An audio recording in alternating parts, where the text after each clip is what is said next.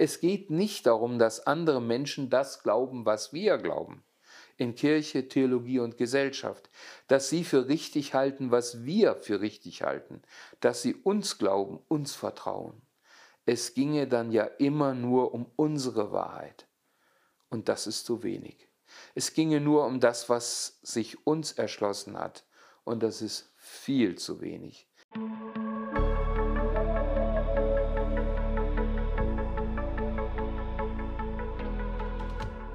Herzlich willkommen zu Glauben Denken. Unser Thema ist Was ist Wahrheit?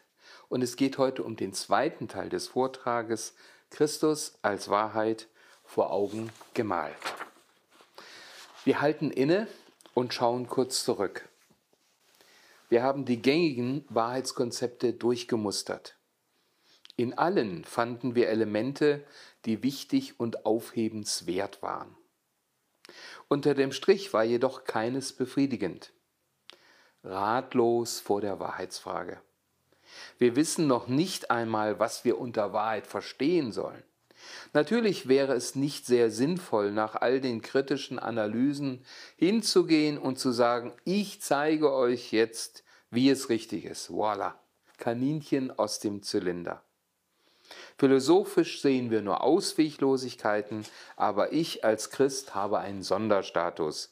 Ich weiß, wie es geht, ich habe ein Erkenntnisprivileg, das euch nicht zugänglich ist. Ich zeige euch jetzt, wie ihr denken müsst, wie ihr Wahrheit richtig denkt. So ein Verfahren wäre nicht seriös. Wir würden uns selbst nicht ernst nehmen und es wäre auch nicht überzeugend. Wir müssen die Kalamität, in die uns unser Nachdenken stürzt, die Grenzen, die uns auferlegt sind, die Versuchungen, vor die uns gerade das Denken über Wahrheit stellt, ganz ernst nehmen. Aber es ist ja gerade diese menschliche Situation, diese Ausweglosigkeit auch im Denken, in die Gott hineinspricht, in die er sich hineinbegibt. Das Wort ward Fleisch und wohnte unter uns, und wir haben seine Herrlichkeit gesehen, voller Gnade und Wahrheit. Johannes Evangelium Kapitel 1, Vers 14 und 15. Eines können wir als Christen tun, nicht richtige Theorien über Wahrheit basteln, sondern von uns wegsehen zu dem, dem wir als Wahrheit begegnet sind. Mehr haben, in Anführungsstrichen, mehr haben wir nicht als Christus aber auf ihn können wir schauen. Wir können und wollen nun versuchen, hier bei ihm auch Antworten auf die Frage zu finden, was ist Wahrheit? Wie können wir Wahrheit überhaupt denken? Was können wir hier bei Christus ablesen, erkennen über Wahrheit? Was sehen wir, wenn wir auf Christus schauen? Ich nehme fünf Punkte wahr, die essentiell sind. Erstens, Christus, das ist Wahrheit als Geschichte. Was von Anfang war, was wir gehört, was wir mit unseren Augen gesehen, was wir angeschaut und unsere Hände betrachtet haben. Und nun verhaspelt sich der Verfasser des ersten Johannesbriefs so aufgeregt und erfüllt ist er, dass er den Satz nicht zu Ende führt, sondern neu ansetzt und direkt zum Punkt kommt und das Leben ist geoffenbart worden und wir haben gesehen und bezeugen und verkündigen euch das ewige Leben. 1. Johannesbrief, Kapitel 1, Vers 1 bis 2.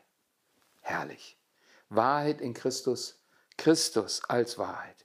Die Wahrheit, die Jesus Christus ist, ist nicht angekränkelt von des Gedankens Blässe. Sie ist nicht philosophischer Natur, nicht Spekulation über Gott und die Welt, über diesseits und jenseits. Wir sehen eine Geschichte, Gott in unserer Geschichte, in unserer Wirklichkeit. Noch einmal, das Wort ward Fleisch und wohnte unter uns, und wir haben seine Herrlichkeit gesehen. Gott geht in unsere Geschichte ein. Die Wahrheit verbindet sich mit unserer menschlichen Geschichte. Sie wird konkret, wächst mit unserer Welt zusammen. So wird sie anschaubar, berührbar, fühlbar. So wie sie Teil unserer Weltgeschichte wird, wie die Weihnachtsgeschichte bezeugt, so können wir Teil dieser Geschichte werden. Wir können sie fortschreiben und fortführen, können diese Wahrheit weiter leben. Das zweite ist Christus, das ist Wahrheit als Person. Christus verlässt die himmlische Herrlichkeit beim Vater. Er wird Mensch, um uns Menschen auf Augenhöhe zu begegnen. Gott wirft kein unfehlbares Buch, einen heiligen Kodex vom Himmel. Er kommt selbst, in Person, und er sucht die Begegnung mit uns. Die Wahrheit, die Christus ist, lädt uns ein, ihm zu begegnen, lädt uns ein in die Gemeinschaft mit ihm. In Christus begegnet uns Wahrheit in Person und als Person. Sie widerfährt uns in der Begegnung mit Christus. Sie verändert uns. Wir können diese Wahrheit nur erkennen, indem wir uns auf sie einlassen, Kontakt mit ihr haben, uns von ihr buchstäblich und übertragen berühren lassen. Diese Wahrheit ist unüberbietbar existenziell, persönlich, individuell, weil jede Beziehung anders ist. Das dritte, Christus, das ist Wahrheit als Liebe. Wahrheit hat eine spezifische Gestalt, die sie als Wahrheit ausweist. Sie hat ein Angesicht, das uns keine andere Wahl lässt, als von Wahrheit zu sprechen. Wir schauen den Weg Christi an, die Dahingabe, die Liebe, die den Weg zu uns nicht scheut, den Weg, der in den Tod, den Tod am Kreuz führt, wie es uns etwa in Philippa 2 ab Vers 6 geschildert wird. Wir sehen den, der sich nicht selbst sucht, der sich nicht selbst behauptet, der nur uns sucht, uns zu helfen und retten sucht, der lieber an seinen Feinden leidet, sie bis zum Schluss liebt, als sie zu verdrängen oder zu vernichten. Wir sehen, Wahrheit ist Liebe, ist Leben, eine Liebe, die inmitten all unserer Konflikte und Ausweglosigkeiten Leben erschließt und ermöglicht. Kein geringerer und anderer als Friedrich Nietzsche kommt zu dem erstaunlichen Fazit, Jesus, das ist, ich zitiere, die Liebe als einzige, als letzte Lebensmöglichkeit. Diese Wahrheit affiziert uns, sie infiziert uns. Nietzsche nochmal wörtlich, im Grunde gab es nur einen Christen und der starb am Kreuz. Viertens, Christus, das ist die Wahrheit als Macht. Diese Wahrheit, wir sahen es schon, ist keine theoretische Größe. Das Reich Gottes, sagt Paulus, besteht nicht in Worten, im Worte machen und Theorien bilden, sondern in Kraft. 1. Korintherbrief Kapitel 4, Vers 20. Es ist eine überwindende und anziehende Macht. Es ist eine Kraft Gottes, die selig macht alle, die glauben, die ihr vertrauen, sich für sie öffnen und in ihr Raum geben. Sie imponiert sich selbst. Sie überwindet und überwältigt uns wo wir sie anschauen und uns für sie öffnen. Sie ist nicht Gewalt, sie zwingt nicht, ihre Macht ist die Vollmacht, die sich aus der Legitimation durch die Liebe und Hinwendung ergibt. Eine andere Rechtfertigung und Begründung für Wahrheit und für den Anspruch auf Wahrheit gibt es nicht. Fünftens, Christus, das ist Wahrheit als Heilland. Wahrheit tötet nicht, sie stiftet Leben, sie heilt. Er heilt. Der Heiland ist das Heilland. Sie vollzieht sich nicht in abstrakten Urteilen nach lebensfernen Maßstäben, die im Konkreten so oft nicht passen. Sie ist barmherzig und hat Mitleid, weil sie nicht bloß theoretisch weiß, sondern, wie der hohe Priester Jesus Christus, Barmherzigkeit am Leid und im Leid dieser Welt gelernt hat. Und ein sechster Punkt, Christus, das ist Wahrheit als Raum. Wir sind nicht die Wahrheit und wir haben nicht die Wahrheit, aber wir dürfen die Wahrheit erkennen. Haben und Sein sind falsche, unangemessene Kategorien, mit denen wir immer zu kurz greifen. Der erste und der dritte Johannesbrief sprechen davon, dass wir aus der Wahrheit sein, in der Wahrheit sein dürfen.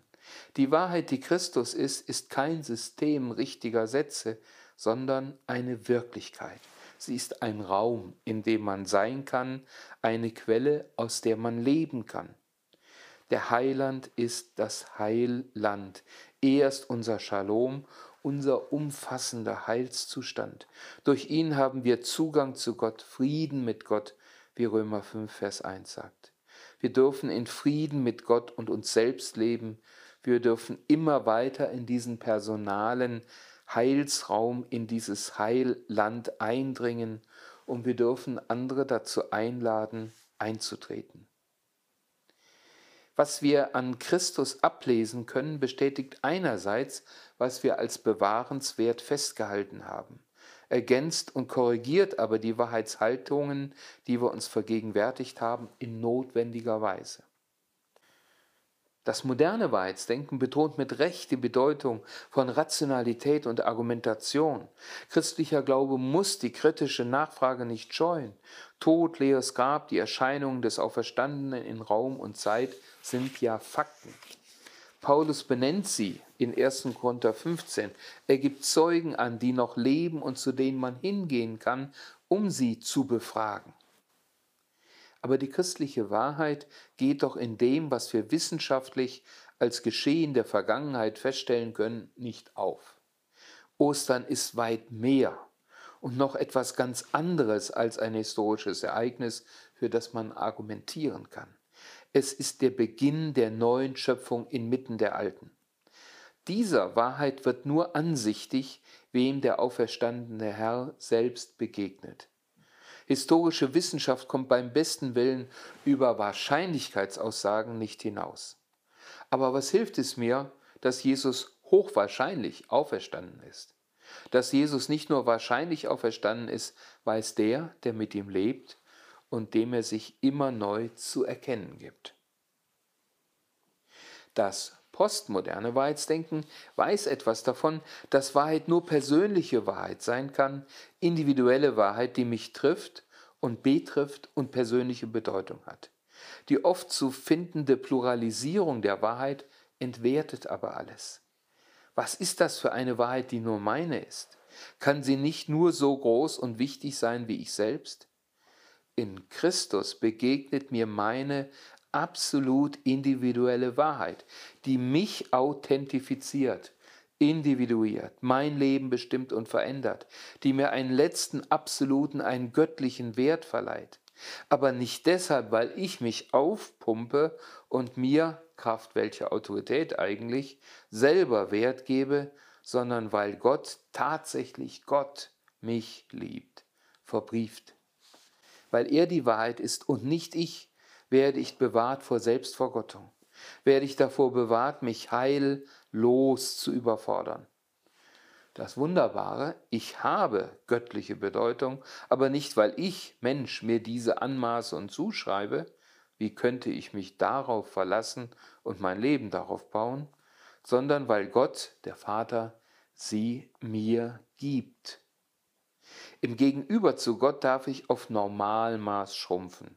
Im Gegenüber zu Gott bin ich Mensch, darf ich Mensch sein und muss nicht mehr Gott sein. Er richtet mich aus. Ich muss nicht mehr einer meiner Wahrheit folgen, die bei Lichte besehen nur Meinung ist. Diese Wahrheit richtet mich aus, wie sie auch andere ausrichtet. Durch diese Wahrheit, die uns gemeinsam ist, werde ich gemeinschaftsfähig, weil wir alle, so unterschiedlich wir im Einzelnen sind, in ihm verbunden sind und in ihm unsere gemeinsame Mitte haben. Schließlich prämodernes Wahrheitsdenken weiß, wir sind nicht die Wahrheit, die Wahrheit ist größer als wir. Sie steht nicht zu unserer Disposition. Aber nur wo wir in Kontakt stehen zur lebendigen Wahrheit, werden wir davor bewahrt, unsere Theorien und Überzeugungen an die Stelle der Wahrheit zu setzen, die nichts ersetzen kann. Nur wo wir dieser Wahrheit begegnen, werden wir davor bewahrt, uns mit dieser Wahrheit zu identifizieren.